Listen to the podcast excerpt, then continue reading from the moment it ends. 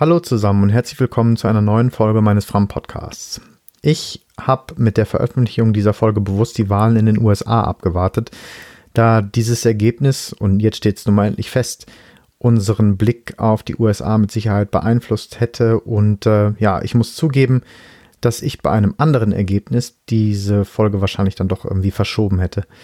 Aber dies hier ist primär kein politischer Podcast, deswegen fasse ich dieses Wahlergebnis mit nur zwei meiner Meinung nach sehr bewegenden Worten des CNN-Moderators Van Jones zusammen. Character Matters. Nun, direkt zu unserem heutigen Thema und ich starte gleich mit einem Ausflug in die Vergangenheit.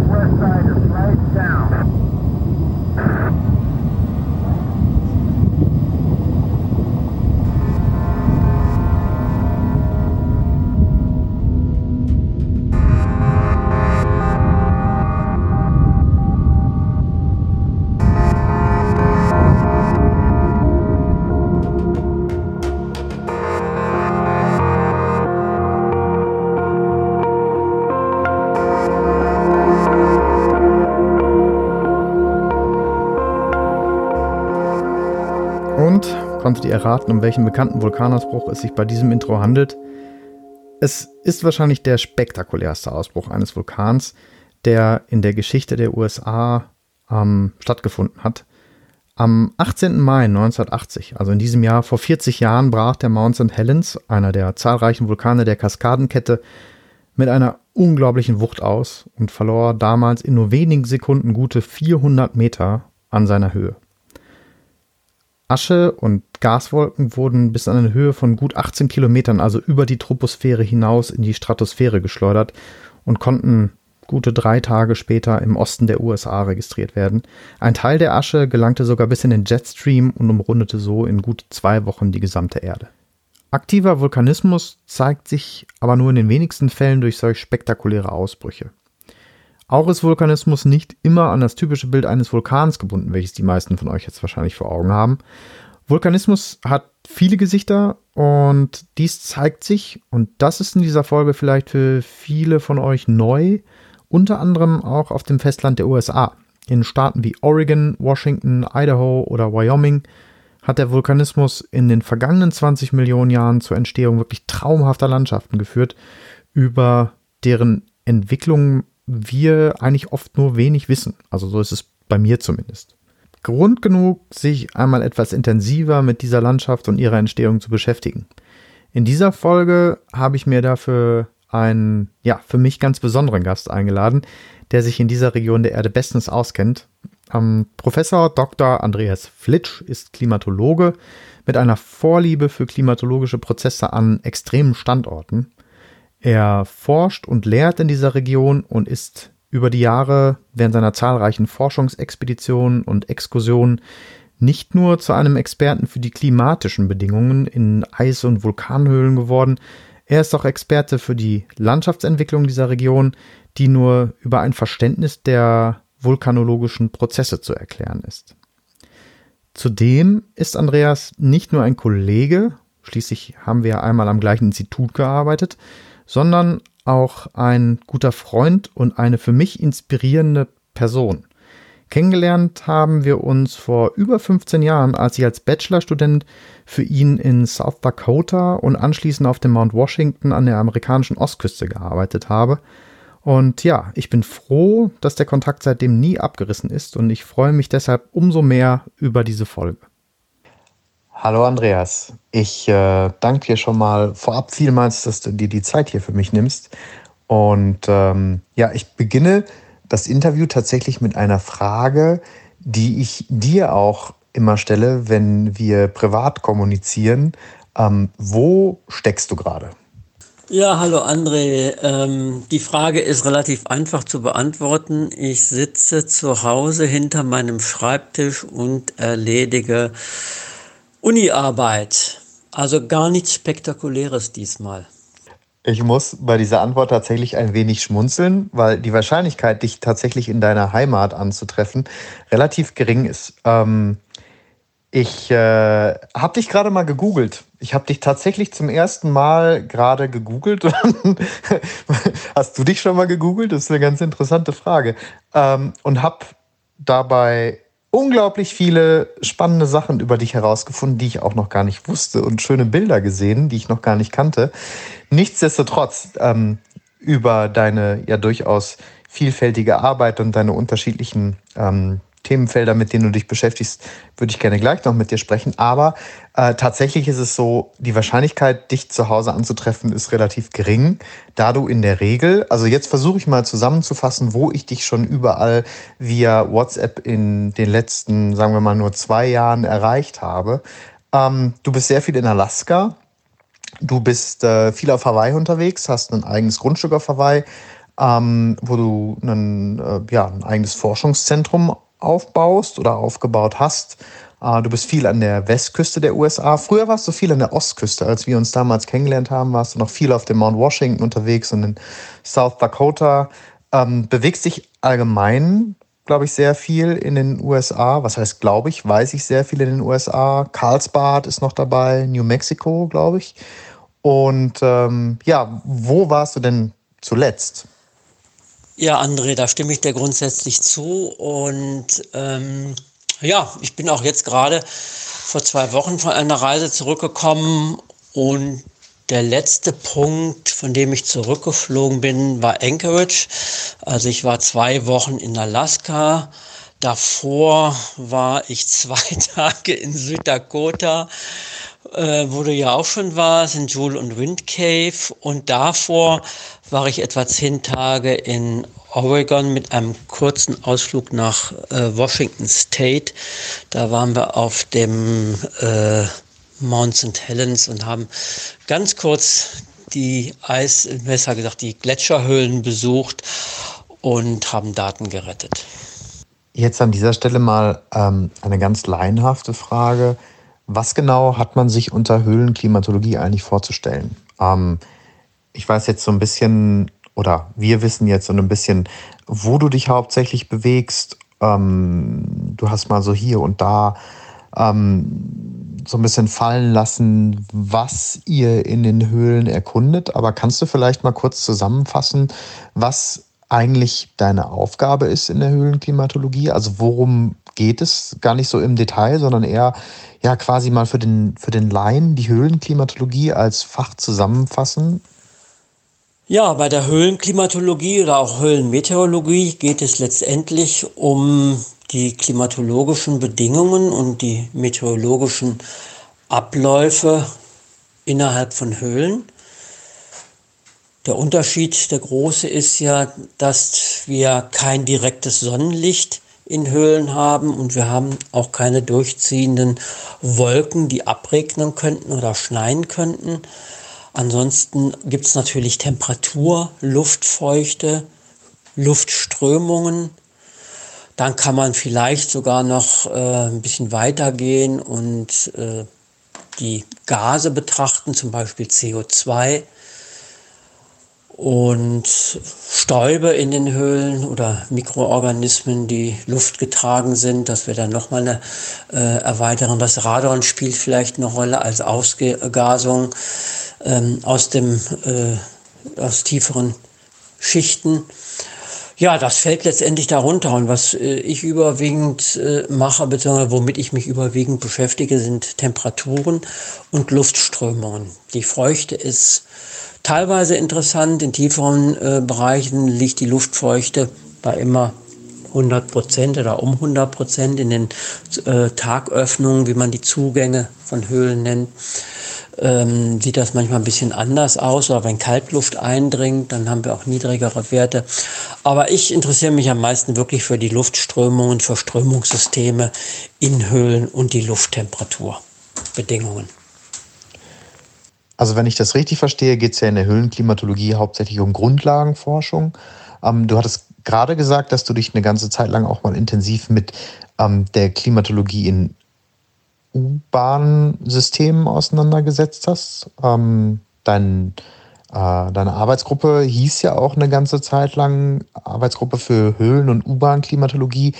Das war jetzt eigentlich ja gar keine Grundlagenforschung, wobei du ja das Wissen aus den Höhlen quasi transferiert hast in Projekte, die ja, ja von unterschiedlichen Städten in Auftrag gegeben wurden. Kannst du uns vielleicht dazu noch kurz was sagen, was man unter U-Bahn-Klimatologie zu verstehen hat und welche Anwendungen da deine Ergebnisse haben sollten? Ja, zu Beginn hat sich die U-Bahn-Klimatologie so ein bisschen aus der Höhlenklimatologie entwickelt. Ich hatte schon ein bisschen Erfahrung, das war gar nicht so lang, wenn ich heute zurückdenke. Das waren gerade mal zwei Jahre Erfahrung in der Höhlenklimatologie und dann bin ich in New York in die U-Bahn gegangen und fand das super spannend und sah auch ähm, ja, vergleichbare Strömungsmuster wie in Höhlen. Letztendlich befinden wir uns in der U-Bahn auch im Untergrund. Teilweise geht es sehr tief runter, teilweise sind wir flach unter der Oberfläche. Aber wir haben verschiedene Öffnungen. Das eine äh, äh System, also Höhlensysteme, sind natürlich, während U-Bahnen anthropogen sind, also menschengemacht. Aber trotzdem gab es äh, ähnliche Prozesse zu entdecken. Und das ist mir aufgefallen und äh, ja, das hat dann mein Interesse geweckt und habe mich dann damit auseinandergesetzt. Ich fand es natürlich auch spannend in der U-Bahn New York damals. Äh, da konnte man sich noch viel freier bewegen. Da gab es noch keine Anschläge zu Beginn. Da konnte man einfach so vor sich hin messen, ohne dass es irgendjemanden interessiert hat. Das wurde natürlich hinterher äh, äh schwieriger. Ja, was ist der Bezug? In der Höhlenklimatologie, das war Grundlagenforschung und das war ebenso in der U-Bahn-Klimatologie am Anfang alles Grundlagenforschung. Ähm, der Bezug hinter in der U-Bahn-Klimatologie war dann natürlich nicht mehr der Einfluss von Touristen oder der Einfluss der Klimatologie auf Tropfsteine oder auf Lebewesen, sondern es ging dann hinterher wirklich um Sicherheitsforschung und die ganzen Projekte, die wir durchgeführt haben, egal ob das jetzt äh, für die USA waren im Bereich äh, Washington oder hinterher in äh, München oder Dortmund oder vor allem natürlich Berlin über zehn Jahre. Es ging immer um Sicherheitsthemen. Begonnen haben wir mit Terroranschlägen. Also, dass wir nicht diese durchgeführt haben, das könnte sich jetzt so anhören, sondern dass wir untersucht haben, welche Auswirkungen haben Terroranschläge. Also, wie zieht zum Beispiel ein Giftgas durch die U-Bahn, falls es freigesetzt wurde. Das ist ja 1995 in Tokio passiert. Und da hat man ja äh, Giftgas freigesetzt und da sind ja auch Menschen bei umgekommen. Viele sind geschädigt worden gesundheitlich. Und auch in den USA ging man davon aus, dass irgendwas passieren würde vor den Anschlägen am 11. September. Und man war sich nicht klar, ob es nicht vielleicht auch die U-Bahn sein könnte. Deswegen haben wir eben in Washington so viele Untersuchungen durchgeführt. Und das Thema Terror war in Deutschland immer so ein bisschen zweitrangig. Hier interessierte man sich eher dafür, wie sich Brandgase ausbreiten. Das heißt, was passiert, wenn ein U-Bahn-Zug brennt? Was passiert, wenn ein Geschäft brennt? Im äh, Zugangsbereich, im Stationsbereich, wo zieht, das, äh, zieht der Rauch hin? Und es hat ja auch Brände von U-Bahnen in Berlin gegeben, zum Beispiel die Alte Oper. Da ist der Rauch durch die Tunnel gezogen und Leute mussten flüchten, weil der Zugang zur U-Bahn, besser gesagt der Ausgang, dann verraucht war und es gab in der Station wirklich nur einen Ausgang und man musste durch den Tunnel flüchten. All diese Fragestellungen haben wir untersucht, was passiert im Rahmen von Feuer und heißen Rauchgasen, was passiert im Rahmen eines Terroranschlags, wenn Gas kalt freigesetzt wird. Ja, also Sicherheitsforschung, also wirklich sehr klare Anwendung für den Menschen, für die Sicherheit des Menschen, speziell in Städten, im Nahverkehrssystem, welches natürlich extrem wichtig ist. Bei den Höhlen, ist es neben der Grundlagenforschung natürlich wirklich dann die, ähm, ja, die Frage, welche Klimatologie liegt überhaupt vor, wie wirkt das eben auf Lebewesen, auf Touristen, auf die Umwelt. Wir haben natürlich die ganzen Speleotheme, die sich bilden. Und jetzt bei den Minen zum Beispiel geht es darum, inwieweit die alle äh, in Alaska die Minen im Rahmen des Global Warming auftauen und vielleicht wieder nutzbar sind. Zwar nicht für den Kupferabbau, aber für den Tourismus.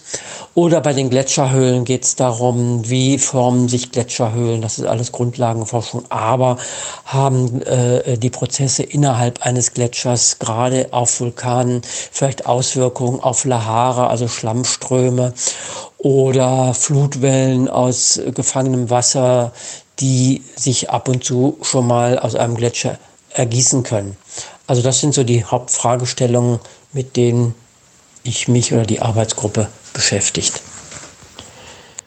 Ja, der aufmerksame Zuhörer wird wahrscheinlich jetzt schon festgestellt haben, dass du deinen Arbeitsschwerpunkt ein wenig verlagert hast was sich auch in der Umbenennung deiner, deiner Arbeitsgruppe zeigt. Du hast nämlich deine Arbeitsgruppe von AG für U-Bahn und Höhlenklimatologie kürz, kürzlich, äh, die Zeit vergeht so schnell, wahrscheinlich ist das auch schon wieder zwei Jahre her.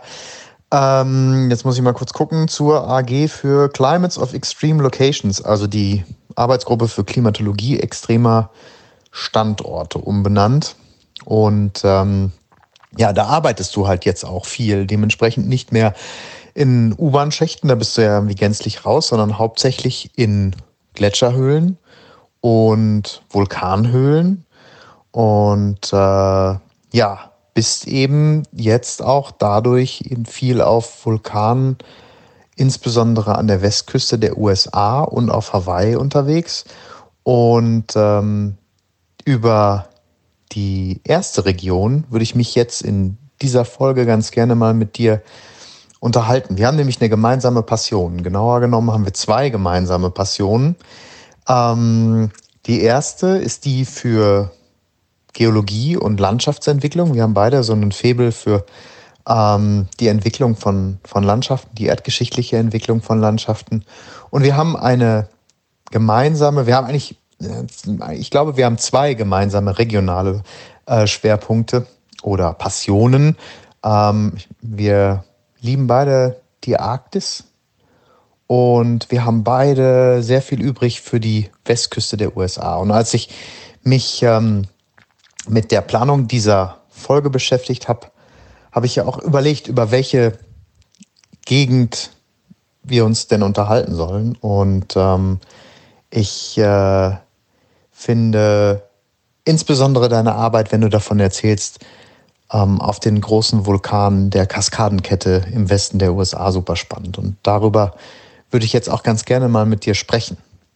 Genauer genommen, wenn ich ehrlich bin, möchte ich jetzt an dieser Stelle gar nicht unbedingt ähm, über deine Arbeit dort mit dir sprechen, sondern primär erstmal die Chance dazu nutzen, dein fundiertes Fachwissen dein fundiertes geografisches und geologisches Fachwissen aus dieser Region mal dazu nutzen, die Zuhörer mal mitzunehmen auf eine, ja, auf eine mentale Reise an die Westküste der USA und das eben nicht nach äh, ja, Kalifornien oder ähm, ja, wo man sich da sonst noch so bewegen kann. Da gibt es ja viele wunderschöne und super interessante Orte, sondern ähm, in, in die Region der Kaskadenkette und äh, da muss man vielleicht auch an dieser Stelle gleich mal differenzieren, was ist die Kaskadenkette.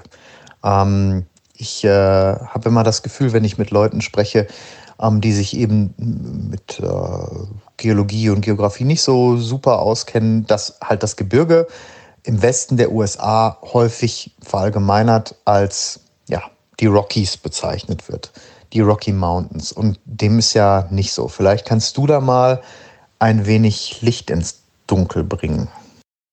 Also warum diese Umbenennung von Höhlen- und U-Bahn-Klimatologie zu Klimatologie extremer Standorte, da möchte ich ganz kurz drauf eingehen. Und zwar ja, wie wir schon bemerkt haben, aus der U-Bahn habe ich mich mehr oder weniger äh, zurückgezogen. Das ist ein Thema, was für mich, ich sag mal, relativ uninteressant geworden äh, ist. Die Fragestellung ist sicherlich interessant und auch wichtig, aber wissenschaftlich oder meine wissenschaftliche Neugier konnte dort äh, nicht mehr greifen. Und für mich war das Thema, ich sage jetzt mal, abgegrast oder nicht mehr so sehr interessant. Und ich mag es eigentlich eher, neue Themen aufzugreifen, diese zu entwickeln und da waren die Höhlen jetzt erheblich interessanter für mich. Und ähm, wir haben im Moment auch andere Probleme als Terroranschläge, ähm, Covid natürlich und äh, Global äh, Change, also äh, Climate Change ist ja ein, wichtiges Thema und ähm,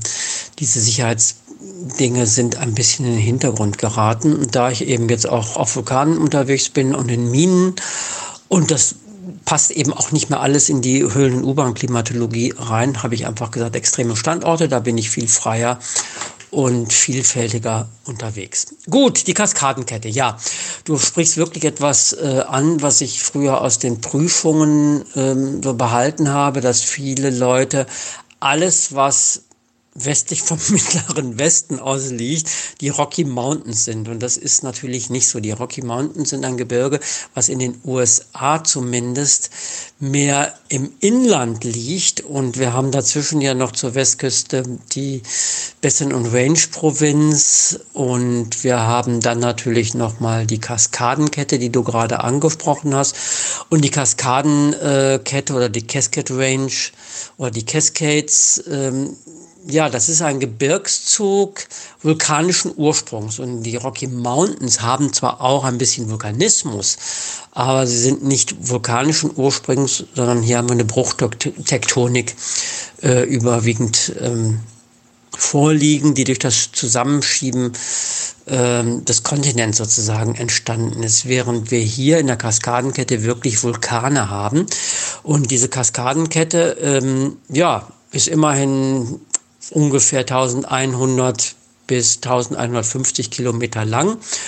Und ja, erstreckt sich von Kanada, also von British Kolumbien, äh, bis nach Kalifornien und wird durch den Vulkanismus gebildet, und zwar durch den sogenannten Subduktionsvulkanismus. Ja, auf jeden Fall, wir haben die, ähm, Kas das Kaskadengebirge und wir haben hier äh, sehr große Vulkane, wichtige und auch äh, sehr gefährliche Vulkane. Der Mount Rainier mit 4394 Metern ist einmal der höchste der Kaskadenvulkane und er liegt äh, etwas östlich, südöstlich von Seattle und ist von der Stadt wunderbar aus zu sehen. Es gibt auch sehr berühmte Bilder dazu und er ist auch einer mit äh, der gefährlichsten. Vielleicht bekannter ist noch der Mount St. Helens, der ja 1980 spektakulär ausgebrochen ist. Und dann gibt es wirklich viele weitere. Der Mount Hood als wichtiger Vulkan, weil ich auf dem eben auch forsche. Und insgesamt, je nach Zählung, kommt man auf 22 bis 24 Vulkane, die sich entlang der südlichen Westküste von Kanada bis nach Nord-Mittelkalifornien hineinziehen. Zu nennen wären Mount Adams, Mount Baker, die Three Sisters, was für mich drei Vulkane sind, aber oft als einer äh, gezählt werden. Äh, Broken Top und, und, und, und. Also es ist eine lange Kette, die etwa 1100 bis 1150 Kilometer lang ist und wirklich durch einzelne Vulkane gebildet hat. Dazwischen das Gebiet ist aber durch die Vulkanausbrüche auch höher als die Umgebung und deswegen kann man auch sagen Kaskadenkette. Also es sind einmal diese Einzelberge, die natürlich spektakulär teilweise herausragen, aber dann auch das vulkanisch geprägte Gebiet dazwischen. Jetzt haben wir auch hier den Irrtum, dass man sagt, also das ist äh, ein Gebirge, was entlang der Westküste sich zieht. Das stimmt nur halb, weil dazwischen nochmal das äh, Küstengebirge liegt, also zwischen Pazifik und den Kaskaden. Und die Rocky Mountains, ja, die, das habe ich ja schon gesagt, die Rocky Mountains sind im, weit im Landesinneren.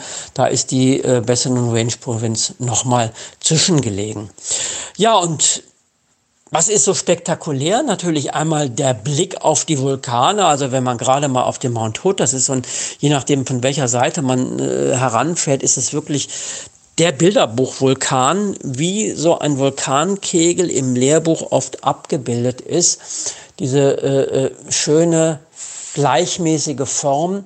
Der Mont Rainier ist natürlich höher, deutlich höher, aber er ist nicht so schön geformt, hat aber dafür diese wunderschöne weiße Kappe, weil ich glaube, der Mont Rainier hat um die 24 Gletscher, die sich äh, langsam ins Tal wälzen, leider auch leider äh, langsam zurückgehen, aber trotzdem äh, sehr spektakulär. Und so haben alle der Vulkane eine weiße Spitze, wenigstens über, das, äh, über die meiste Zeit des Jahres. Und äh, deswegen sind es wirklich herausragende Naturschönheiten. Und auf so einem Vulkan zu arbeiten, ist natürlich absolut fantastisch. Ja, und wie sind diese zustande gekommen? Wir haben von Nordamerika eine, eine ozeanische Platte liegen, die sich langsam unter die kontinentale Platte schiebt, dabei absinkt und in Teilbereichen aufschmilzt. Ich will da jetzt gar nicht genauer drauf eingehen, das kann man alles googeln. Das kann man sich genauer angucken. Das ist allemal besser, das mit einem Schaubild zu sehen, als wenn ich jetzt anfange, das zu erklären. Also, relativ kalte und schwere ozeanische Platte sinkt ab, schmelzt auf und dann steigt dieses aufgeschmolzene Material nach oben und kommt dann durch die Vulkanschlote wieder an die Oberfläche und wird ausgestoßen mehr oder weniger explosiv, aber hier haben wir wirklich mehr explosiv. Also die Vulkanausbrüche sind alle sehr explosiv, ganz im Gegensatz zu den Ausbrüchen auf Hawaii. Da haben wir eher ein Ausfließen, eine Effusion und keine Eruption wie hier bei den Kaskadenvulkanen. Vielen Dank, Andreas, nochmal für diese differenzierte Darstellung der Gebirgsmassive in Nordamerika. Tatsächlich ist vielen Leuten, und das fällt mir auch immer wieder auf, in unterschiedlichen Gesprächen nicht klar, dass man da sehr differenziert ähm, vorgehen und auch in Bezug auf die Entstehungsgeschichte das Ganze ähm, differenziert betrachten muss. Ich empfehle da immer die Geländeansicht von Google Maps, die finde ich fantastisch. Die nutze ich auch immer wieder zur Orientierung. Ähm, da ist diesen Höheninformationen zusätzlich nochmal so eine Schummerung hinzugefügt worden, also so eine Schattierung, wodurch dem Gelände ja quasi also ein ja, dreidimensionaler Charakter zugewiesen wird. Und da kann man das wirklich wunderbar nochmal erkennen, wenn man da reinzoomt an die Westküste ähm, der USA, Schrägstrich Kanada. Da sieht man sehr schön, wie äh, die Rocky Mountains eben weiter im Landesinneren liegen. Dann äh, an Portland, du hast ja gerade von Mount Rainier und Mount Hood gesprochen. Da sieht man es nochmal ganz schön, die liegen ja alle bei Portland und Portland liegt ja meines Wissens nach, ja, hier kann man es auch sehr schön sehen in der Geländeansicht, eben genau zwischen den Coastal Mountains und diesen Kaskaden. Ich meinerseits wiederum muss auch gestehen, dass ich bis zu meiner Zeit in den USA, die ich da an der Westküste verbracht habe, ähm, insbesondere eben auch in, in Washington und Oregon, eine wunderschöne Ecke. Ähm, auch wenn ich mir damals zu meiner Schande, muss ich gestehen, wenig Zeit genommen habe für die Kaskaden, sondern eher für die Küste, ähm, war mir auch nicht bewusst, wie aktiv der Vulkanismus da wirklich ist. Also wenn ich an aktiven Vulkanismus denke, denke ich ja, hattest du ja gerade schon erwähnt, denke ich an Hawaii, ich denke irgendwie so an Kamtschatka, da stehen ja auch noch große Vulkane rum. Ich denke ähm, an, an Indonesien zum Beispiel, aber nicht an die USA, wobei eben dieser Kaskadengürtel oder die Cascade Range oder wie man es jetzt auch immer nennen mag, ähm, Teil des sogenannten Rings of Fire ist. Also eben Teil dieser von mir eben genannten Vulkane, Indonesien, Kamtschatka etc., das ist, die gehören alle zum Ring of Fire. Und ähm, kannst du erklären, warum der Vulkanismus da so aktiv ist, immer noch? Also würdest du oder bezeichnet man diesen Vulkanismus dort wirklich als aktiven Vulkanismus? Ähm, ist jetzt auch wieder eine laienhafte Frage, aber auch ich muss in dem Fall gestehen, der letzte wirkliche Ausbruch, der mir so in Erinnerung ist, also der wahrscheinlich auch medial extrem aufbereitet wurde hier in Europa, war eben der Ausbruch des Mount St. Helens. Und der ist ja nun mal schon einiges her. Ja, wir haben über die verschiedenen äh, äh, Gebirge gesprochen und die, auch die unterschiedliche Gebirgsbildung. Und ähm, ähnlich ist das auch beim Vulkanismus. Ich denke, was den meisten so gar nicht bekannt ist, wir haben im Kaskadengebirge den Subduktionsvulkanismus. Das habe ich ja eben beschrieben. Ozeanische Platte sinkt ab, schmilzt auf und das Ganze steigt wieder nach oben. Das ist so eine Sache. Wenn man sich dann aber mal die Kaskadenkette wirklich anschaut, dann sieht man, das ist ja perlschnurartig von Norden nach Süden aufgereiht oder von Süden nach Norden. Und wir haben im Moment die Juan de Fuca Platte, die subduziert wird. Und wenn man genau hinschaut, dann sieht man aber, dass so manche ein bisschen nach vorne gerückt sind, andere sind nach hinten gerückt. Und der Mount St. Helens ist zum Beispiel ein bisschen nach vorne gerückt. Das liegt wohl daran, dass ein großer Pluton, also ein großer ähm, granitischer, ich sage jetzt mal, Felsblock, ja, ist natürlich, äh, hat ganz andere Ausmaße als ein Block im, im Weg liegt und die Lava äh, nach den Seiten ausweichen muss. Aber viel interessanter ist der sogenannte Newberry Volcano. Der liegt in Oregon. Der liegt südlich des Mount Hoods und ähm, auch nochmal südlich der Three Sisters. Und der passt auch nicht so ins Bild rein. Der ist nämlich so ein bisschen nach Osten verrückt. Und wenn man ein bisschen in die Literatur reingeht, dann findet man, und das sieht man auch an der, an der äh, Form des Vulkans, dass der eigentlich überhaupt nicht zu der Kaskadenkette passt, obwohl er so dicht dran liegt. Denn wir haben hier einen Schildvulkan. Und Schildvulkane, die zeichnen sich nicht durch große Explosionen, sondern wirklich durch flüssig ausfließende, sehr dünnflüssig ausfließende Lava, die ruhig, mehr oder weniger ruhig im Vergleich zu den Kaskadenvulkanen ausfliegt, fließt. Und dieser Schildvulkan, der Newberry, den kann man auch besichtigen, kann man drauf, und da gibt es fantastische ähm, Lava-Erscheinungen, die man äh, sonst sehr selten sieht, nämlich wir haben dort vulkanisches Glas an der Oberfläche liegen. Dieses vulkanische Glas wird auch Obsidian genannt und finden wir zum Beispiel auch im Yellowstone Nationalpark und sogar in kleinsten Stücken auf Hawaii. Aber hier gibt es ganze Lavaflüsse Flüsse aus vulkanischem äh, Glas. Das ist ganz interessant ähm, für diesen Bereich. Und jetzt fange ich aber an abzuschweifen. Ich gehe mal zurück zur Entstehung.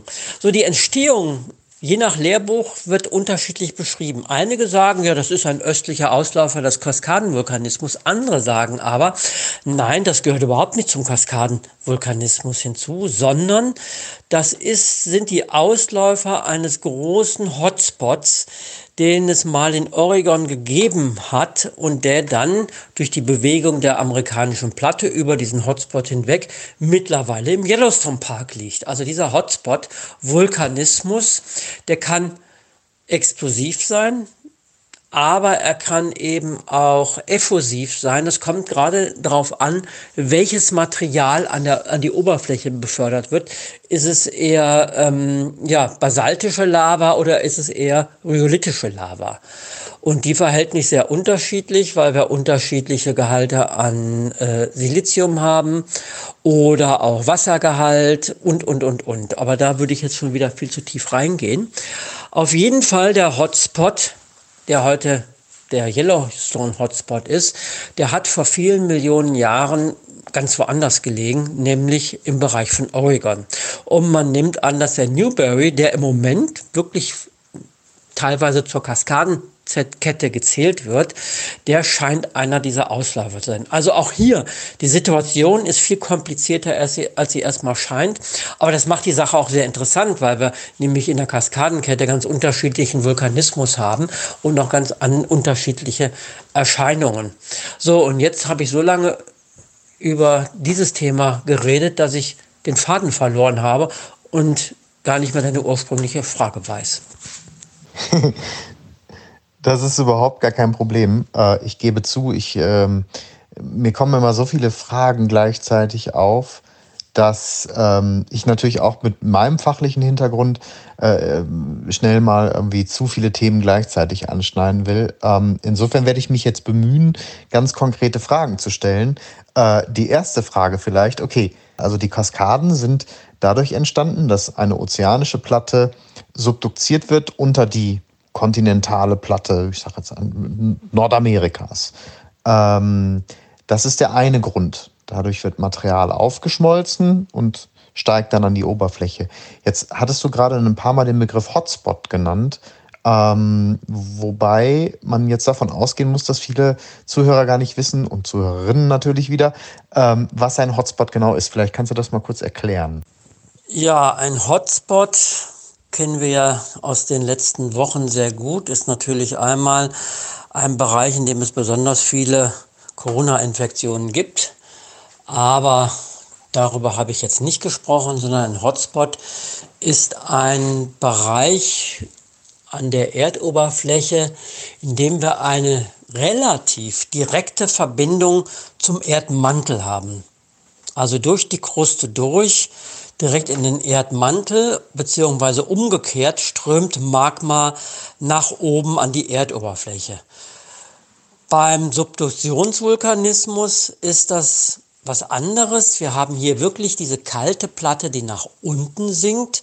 Dann in großer Tiefe, also mehrere Kilometer Tiefe, wird diese äh, teilweise aufgeschmolzen und das heruntergesunkene Krustenmaterial kommt wieder an die Erdoberfläche. Bei einem Hotspot aber haben wir einen direkten, ähm, eine direkte Verbindung zum Mantel und Mantelmaterial strömt nach oben und deswegen haben wir auch unterschiedliches Material was nach oben gefördert wird, außer ab und zu wird natürlich auch ein bisschen Kruste aufgeschmolzen, so äh, als Nebeneffekt und dann ändert sich auch der Vulkanismus für eine kurze Zeit. Aber wir haben Man Mantelmaterial und einige Theorien gehen da zum Beispiel davon aus, oder eine Theorie wäre, dass ein Meteorit die Erde getroffen hat und hat ein tiefes Loch geschlagen und ähm, dadurch kann Mantelmaterial aufquellen. Andere sagen, wir haben einfach Konvektionsströme in Erdmantel und heißes Material steigt nach oben, kaltes sinkt nach unten und dort, wo sich heißes Material über eine längere Zeit ansammelt oder vielleicht besonders heiß ist, kann sich langsam dieses heiße Material nach oben durch die Kruste durchschmelzen. So, und da sage ich mal wieder, ich bin kein Geologe. Wie weit die Theorien noch aktuell sind, vermag ich gerade gar nicht zu sagen. Aber wichtig ist, wir haben also eine direkte Verbindung zum Erdmantel. Ja, und da steigt kontinuierlich Magma auf und kann wie auf Hawaii zum Beispiel auch auf dem Kilauea 30 Jahre lang kontinuierlich langsam ausfließen. Es kann aber auch Ruhezeiten geben, wie äh, jetzt gerade beim Yellowstone Nationalpark. Und man geht dann davon aus, dass dieser Park äh, irgendwann nicht mehr existieren wird. Das kann aber auch noch sehr lange dauern weil die Magmakammer sich langsam wieder auffüllt darunter. Also es gibt Nachschub aus dem Mantel, die Magmakammer füllt sich auf, schmilzt sich nach oben durch und dann ganz, das Ganze explodiert dann ähm, durch den hohen Druck, der dann ähm, in der Magmakammer entstanden ist. Und ja, diese Hotspot gibt's überall verteilt auf der Erde und wir haben sogar einen in Deutschland. Die Eifel wird auch als Hotspot angesehen und die Eifel ist ja das letzte Mal, sind die Mare dort vor etwa 10.000 Jahren ähm, ja, explodiert und man nimmt an, dass in den nächsten 10.000 Jahren sich das wiederholen wird.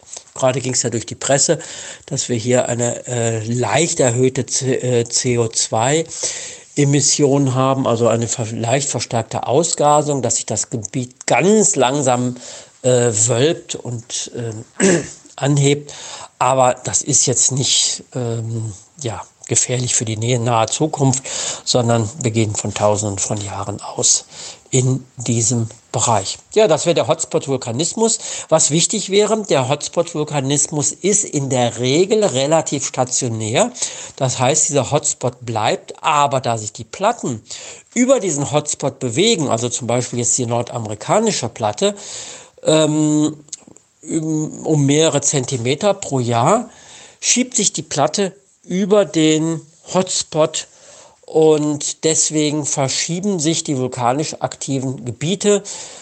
So haben sie sich zum Beispiel in den letzten äh, Jahren von Oregon Richtung Idaho und dann Wyoming bewegt. Und deswegen haben wir jetzt den Hotspot nicht mehr im Bereich von Oregon liegen, sondern er liegt heute genau an der Grenze zwischen Idaho und äh, Wyoming und, äh, und Montana und äh, er wird sich im Prinzip weiter nach ähm, Osten bewegen, weil sich die amerikanische Platte nach Richtung Westen bewegt. Also der Hotspot ist stationär, obwohl es auch da mittlerweile äh, äh, schon wieder neuere Forschung gibt, weil wir haben so einen Knick bei Hawaii. Aber das würde wieder zu weit führen. Der Hotspot ist stationär und die Platte bewegt sich darüber hinweg und deswegen haben wir eine scheinbare Verschiebung des Hotspots. Also das bedeutet ja im Endeffekt, wir haben in den USA zwei verschiedene Bereiche mit aktivem Vulkanismus. Ähm, einmal eben die Kaskadenkette, äh, wo ich eben diese ja, bildhaft schönen Vulkane habe, aber dann eben auch ein Bereich, ähm, eben diesen von dir angesprochenen Hotspot-Vulkanismus, der mit der Kaskadenkette, also im geografischen Sinne so gar nichts mehr zu tun hat, nämlich der Vulkanismus im Yellowstone Nationalpark und äh, auch da, also ich empfehle eigentlich die ganze Zeit über, wenn man die Möglichkeit hat, ähm, beim Podcast jetzt auch auf die Karte zu schauen. Aber äh, das mal zu machen und das alles mal so nachzuvollziehen, was wir hier erzählen.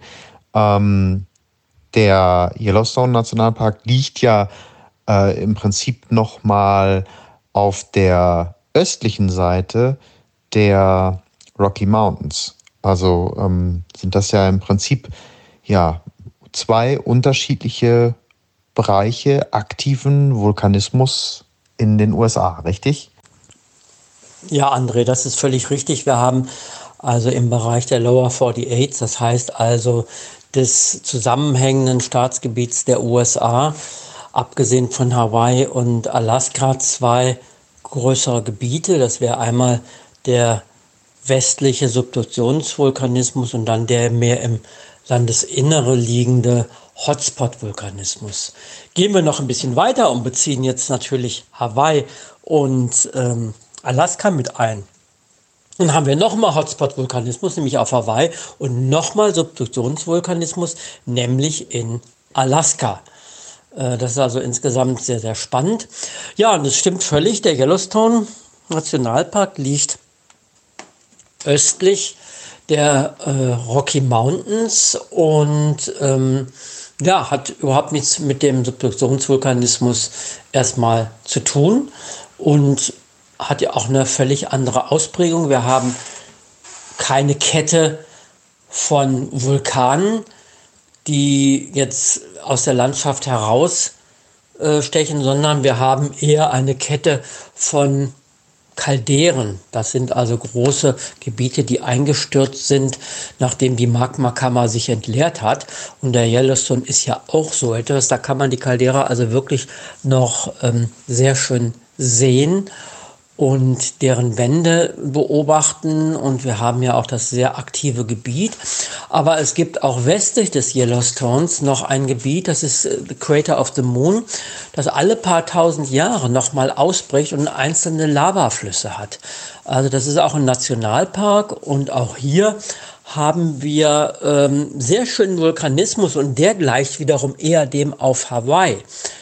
Ähm, und es lohnt sich auch da mal hinzufahren, weil es ein deutlicher Kontrast zum Yellowstone, so wie er heute aussieht, ist. Und der Yellowstone wird irgendwann, irgendwann mal ähnlich aussehen wie Crater of the Moon. Und wir haben hier große Lavaflächen, wir haben dünnflüssige Lava auch gehabt, die sich dann hier nochmal entleert hat. Und es kann ohne weiteres sein, dass wir auch hier nochmal äh, einen Ausbruch äh, zu ja, unseren Lebzeiten bekommen. Ich erinnere mich jetzt auch gerade daran, dass ich tatsächlich äh, vor zwei, drei Jahren mal einen Artikel gelesen habe über diesen sogenannten Supervulkan ähm, unter dem Yellowstone Nationalpark. Also du hattest es ja gerade schon mal erwähnt, ähm, da befindet sich ja dieser Hotspot und ähm, daran gekoppelt ist, wenn ich das richtig verstanden habe, eine große Magmenkammer, die sich zunehmend immer weiter füllt. Und du hattest es ja gerade gesagt, es kann durchaus sein, dass, und dafür gibt es wohl viele Indizien, ähm, diese Füllung der Magmenkammer dazu führt, dass wir noch zu unseren Lebzeiten da einen großen Ausbruch erleben werden. Ähm, Gibt es dafür tatsächlich viele Belege gerade? Also äh, du warst ja selber schon mal da unterwegs und hast dich vielleicht auch mit den Wissenschaftlern vor Ort unterhalten. Ähm, wie hat man sich das da genauer vorzustellen? Also wie versucht man sowas zu messen? Ja, da haben wir uns, glaube ich, missverstanden, André.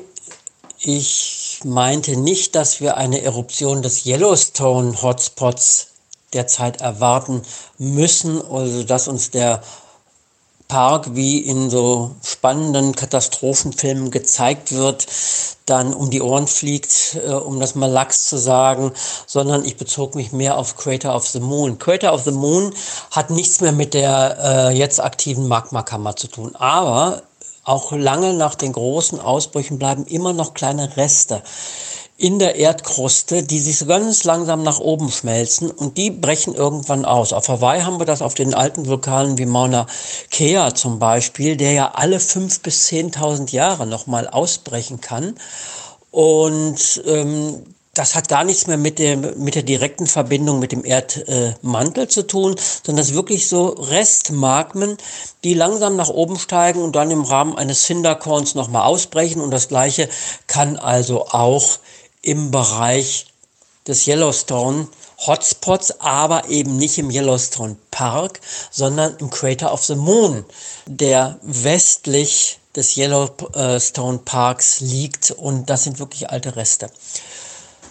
Ja, wie misst man so etwas? Also man schaut sich einmal die alten Ausbrüche an, also die alten äh, äh, Kalderen, die sich gebildet haben nach Entleerung der Magmakammer. Da gibt's ja auch so eine Reihe, die sich wunderbar von Oregon über Idaho verfolgen lässt bis zum heutigen Yellowstone. Man schaut, wie alt sind die jeweils, wie alt sind die Laven und dann kann man natürlich mit neuen Methoden heute auch die Magmakammer vermessen. Man kann schauen, füllt sich diese langsam. Das sieht man anhand von Erdbeben oder auch an heißer oder kälter werdenden Geysiren zum Beispiel oder Quellen im Yellowstone. Also gibt es verschiedenste Methoden, die die Aktivität so eines ähm, ja, bevorstehenden Vulkanausbruchs anzeigt. Das gleiche haben wir auf dem Kilauea oder dem Mauna Loa auf Hawaii. Also eine gewisse Vorwarnzeit gibt es meistens, da hatten wir, glaube ich, im letzten Jahr gerade diesen Ausbruch in Japan gehabt, wo es keine Vorzeichen gab. Also meistens gibt es Vorzeichen und gerade bei diesen großen äh, Kalderen, das braucht natürlich eine Zeit, bis sich diese aufgefüllt haben. Und deswegen recht gehen wir auch hier von, von eher Hunderttausenden von Jahren aus, ähm, bis eine neue Eruption äh, stattfindet. Und wenn man sich dann wirklich mal die Karte anschaut, ähm, in der die letzten Ausbrüche beschrieben sind, dann fängt das Ganze bei 15 Millionen Jahren vor heute an. Dann geht über 14, 12, 11, 10, 4 bis 6 Millionen Jahre, 0,6 bis 2 Millionen Jahre. Also man sieht hier sehr schön, das sind nicht sogar Hunderttausende von Jahren, das sind teilweise Millionen Jahre. Das sind natürlich teilweise auch, ähm, ja, da sind Ungenauigkeiten drin, wie man sieht, vier bis sechs Millionen Jahre oder 0,6 bis zwei Millionen Jahre. Und ähm, ja, es bleibt abzuwarten, aber ich glaube nicht, dass wir das noch erleben würden.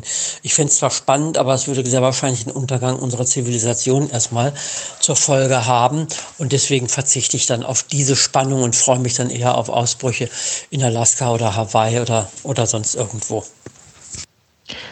Aber sag mal, ähm, wenn ich das jetzt richtig verstanden habe, ist das ja jetzt nicht unbedingt die einzige wirklich aktive Region. Ähm, ich meine, Yellowstone ist wahrscheinlich auch sehr aktiv, aber richten wir mal den Blick auf die Vulkane der Kaskaden. Ähm, also der letzte wirklich große und verheerende Ausbruch war eben meines Wissens nach der Ausbruch des ähm, Mount St. Helens vor 40 Jahren. Ähm, welcher der Vulkane in dieser Kaskadenkette ist denn momentan der aktivste? Also wo hat man denn ähm, da äh, am ehesten mit einem Ausbruch in Zukunft zu rechnen? Ja, wo hat man mit einem Ausbruch in der nächsten Zeit zu rechnen? Letztendlich weiß das natürlich keiner. Und es gibt natürlich immer wieder Vermutungen Und der Mount St. Helens scheint wohl der beste Kandidat zu sein, weil er relativ aktiv war in der letzten Zeit, was natürlich erstmal gar nichts heißt. Aber wir hatten ja hier die Dombildung in den frühen 2000er Jahren bis, äh, ich glaube, bis etwa 2006, 2008 hat sich ein Dom in dem Krater gebildet und seitdem ist Ruhe. Als ich jetzt vor zwei Wochen oder drei Wochen noch da war, es raucht natürlich überall. Das sind meistens Wasserdampfausgasungen oder CO2, vielleicht mal ein bisschen Schwefel dabei oder so. Aber im Moment ist relative Ruhe. Also im Moment ruht das ganze System, aber das kann sich schnell wieder ändern. Also Mount St. Helens ist wirklich einer der aktiveren. Mount Rainier kann auch jederzeit eigentlich ähm, wieder ja, in den aktiveren Status übergehen. Da rechnet man auch äh, mit, dass das irgendwann passiert. Und dann gibt's natürlich noch andere Kandidaten. Also bei den Three Sisters, ich glaube, es ist die South Sister. Ähm, ich bin mir aber nicht ganz sicher. Da wölbt sich gerade eine Flanke auf. Es kann genauso gut der Mount Hood sein. Wir haben auch im Mount Hood noch heiße Quellen, die ja die Gletscherhöhlen formen. Und wir haben auf dem Mount Hood oben noch äh, eine Mofette, die also sehr viel CO2 ausgast. Also rein theoretisch kann es fast jeder der Vulkane sein. Ähm, praktisch, wie gesagt, es sind Mount St. Helens, es äh, ist einer der Sisters, Mount Rainier. Es gibt, ich könnte jetzt einige Zahlen, äh, Namen noch aufzählen. Ähm, warten wir doch einfach mal ab und schauen wir, was passiert die nächsten Jahre. Vielleicht erleben wir es noch. Ich natürlich weniger als du, vom Alter her gesehen, aber die Studierenden, die zuhören, die haben sicherlich noch das Vergnügen, äh, einen dieser Ausbrüche mitzuerleben.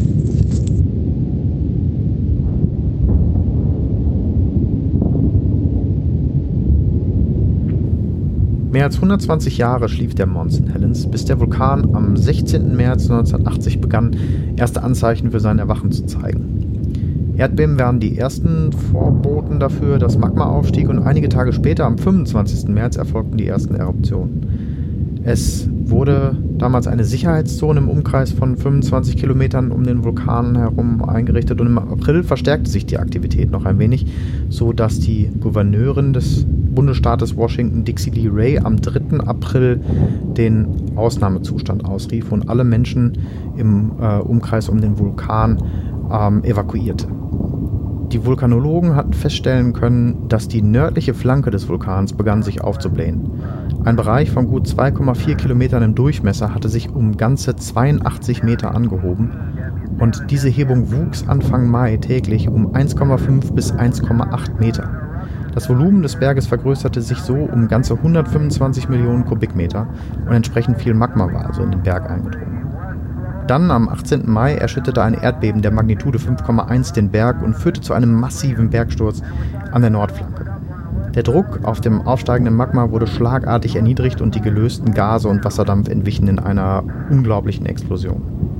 Durch die Explosion wurde ein enormer pyroklastischer Strom ausgelöst, der mit einer Geschwindigkeit von 400 Stundenkilometern und einer Temperatur von über 600 Grad total raste. Die aus der Eruption resultierenden Lahare, das sind Schlammströme, die durch das plötzliche Schmelzen von Eis und Schnee in der Gipfelregion entstanden sind, füllten die Flüsse und Bäche der Region und zerstörten alles, was sich ihnen in den Weg stellte. Ein Gebiet von etwa 500 Quadratkilometern war direkt betroffen und 57 Menschen starben bei dem Ausbruch. Darunter auch der Vulkanologe David A. Johnston, der sich auf einem Beobachtungsposten 10 Kilometer entfernt aufhielt und die Gase einer Fumarole maß.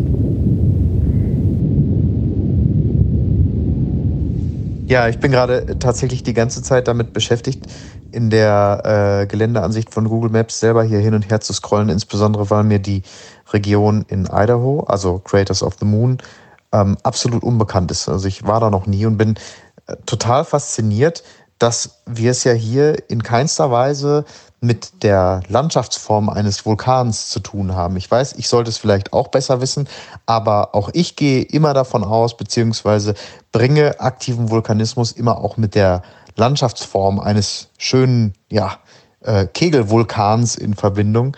Und äh, wer sich jetzt tatsächlich mal in der Karte die Region um Craters of the Moon anguckt, wird das ebenso nicht vorfinden spannend auf jeden Fall.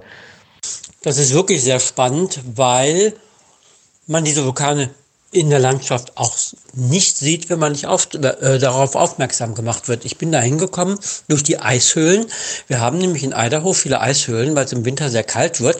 Aber die Lavadecke über den Höhlen ist ein fantastischer Isolator und die Kälte kann durch die kleinen Löcher teilweise nicht entweichen, aber im Winter kann die Kälte in die, äh, fällt die Kälte in die Löcher hinein, weil kalte Luft schwerer ist als ähm, warme Luft. Also kalte Luft bleibt dann in den Höhlen liegen, weil sie nicht mehr raus kann und deswegen haben wir dann Eisbildung in den Höhlen. Und so habe ich diese Landschaft kennengelernt und es ist wirklich faszinierend. Wir haben dort einige Schildvulkane, die erkennt man nicht. Also wenn man das nicht weiß, kriegt man das nicht mit. Also Vulkanismus ist sehr vielfältig und wir kennen wirklich diese schönen Kegel, aber das ist bei weitem nicht alles und das macht so spannend und deswegen habe ich ja auch mal eine Exkursion in 2016 ange, äh, angeboten.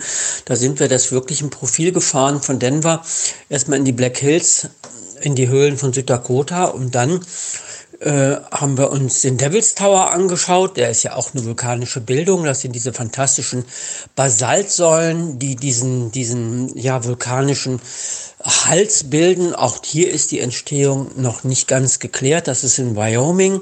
Dann geht es weiter in, die, in Richtung Bighorn Mountains. Hier haben wir wieder ähm, ja, einen Ausläufer der Rocky Mountains.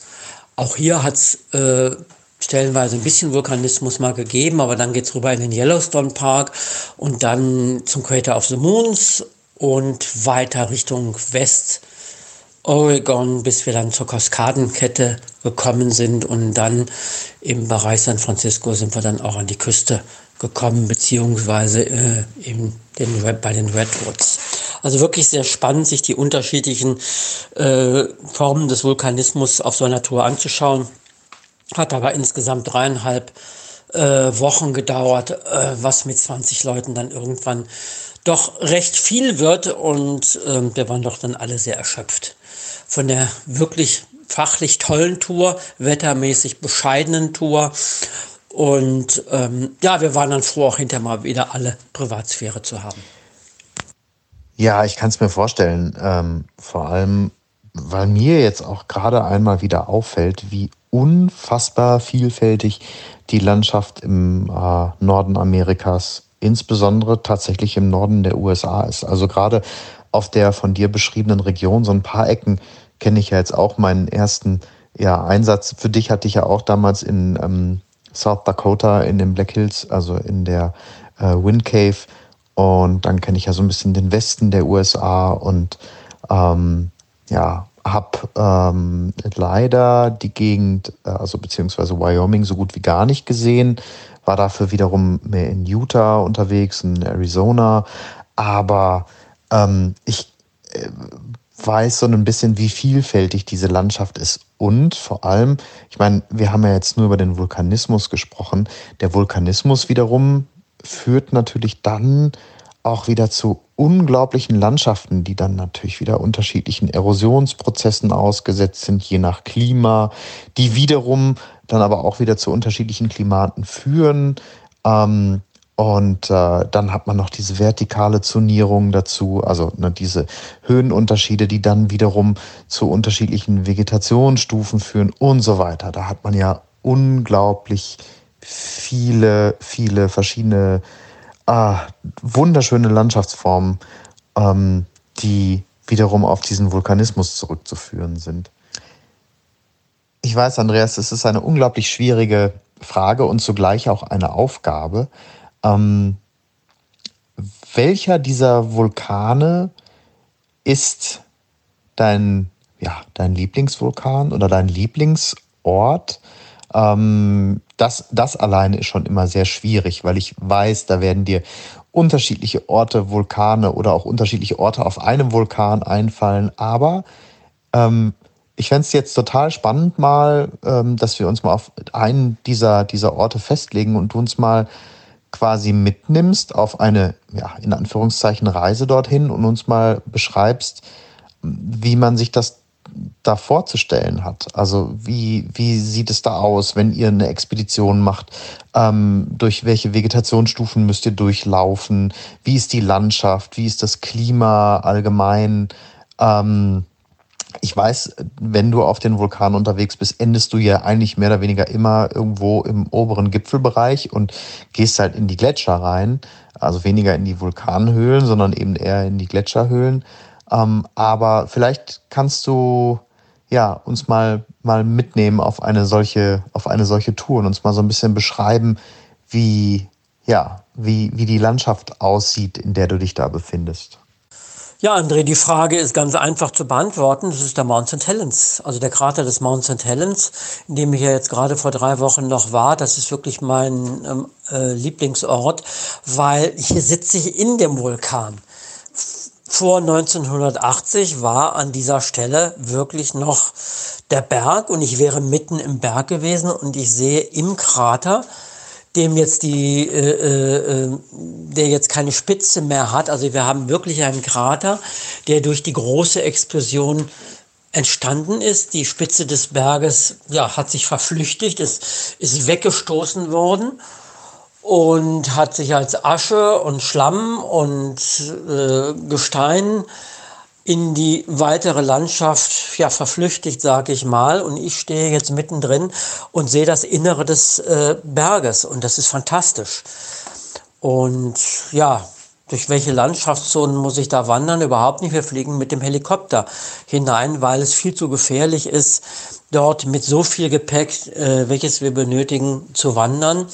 Wir sind auch zu einer Jahreszeit meistens da, so Mai, Juni, die wettertechnisch nicht so ganz stabil ist. Wir haben es einmal versucht reinzuwandern und haben das abbrechen müssen und deswegen fliehen wir jetzt mit dem Unmengen Gepäck, die wir haben, also Ausrüstung und Zelte und Lebensmittel und so weiter, die wir dann äh, für fünf bis sieben Tage auch benötigen, lassen wir uns hineinfliegen. Ja, und das ist grandios. Es ist einfach grandios. Im Mai sind die Kraterwände vom Innen noch mit Schnee bedeckt, fangen langsam an aufzutauen und es fallen Unmengen an Geröll hinunter, teilweise auch Vali äh, Lawinen.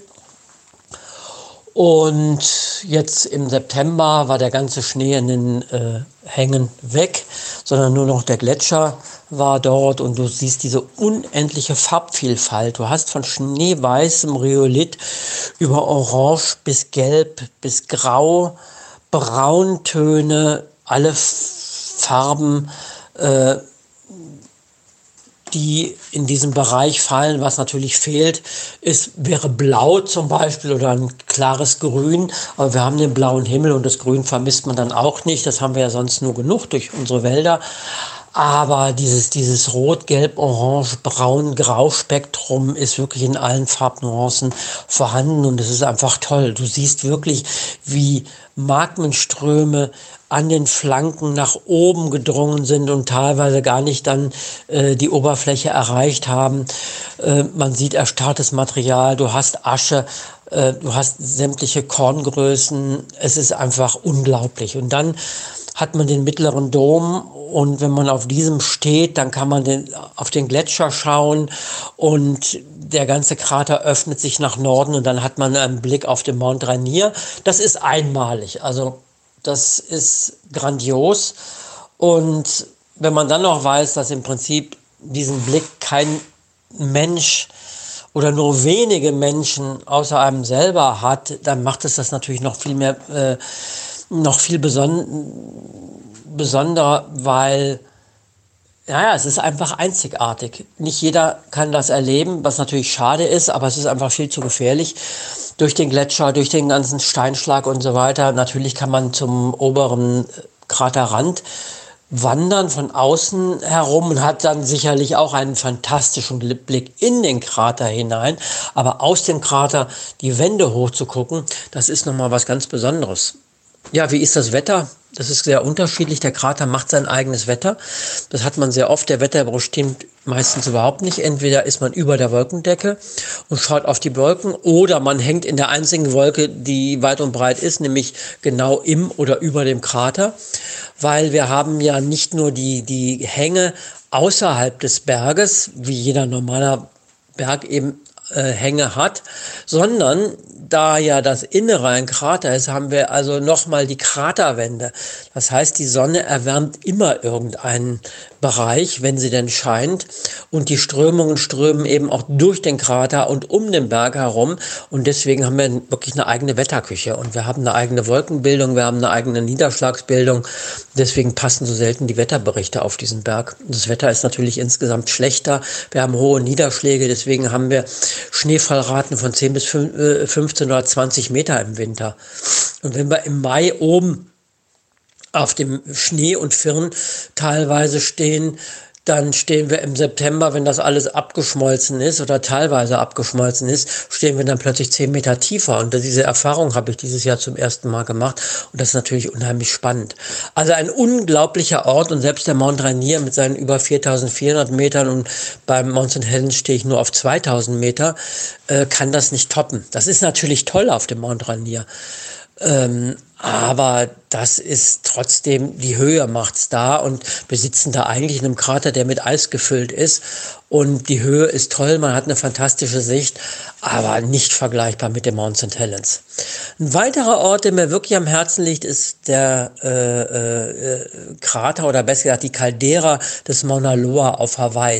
Das ist eben auch ein Ort, der sehr einsam ist. Man kann zwar hin, aber man kann weder mit dem Helikopter noch mit dem Auto oder irgendwie da äh, hinkommen, sondern man muss sich das erwandern.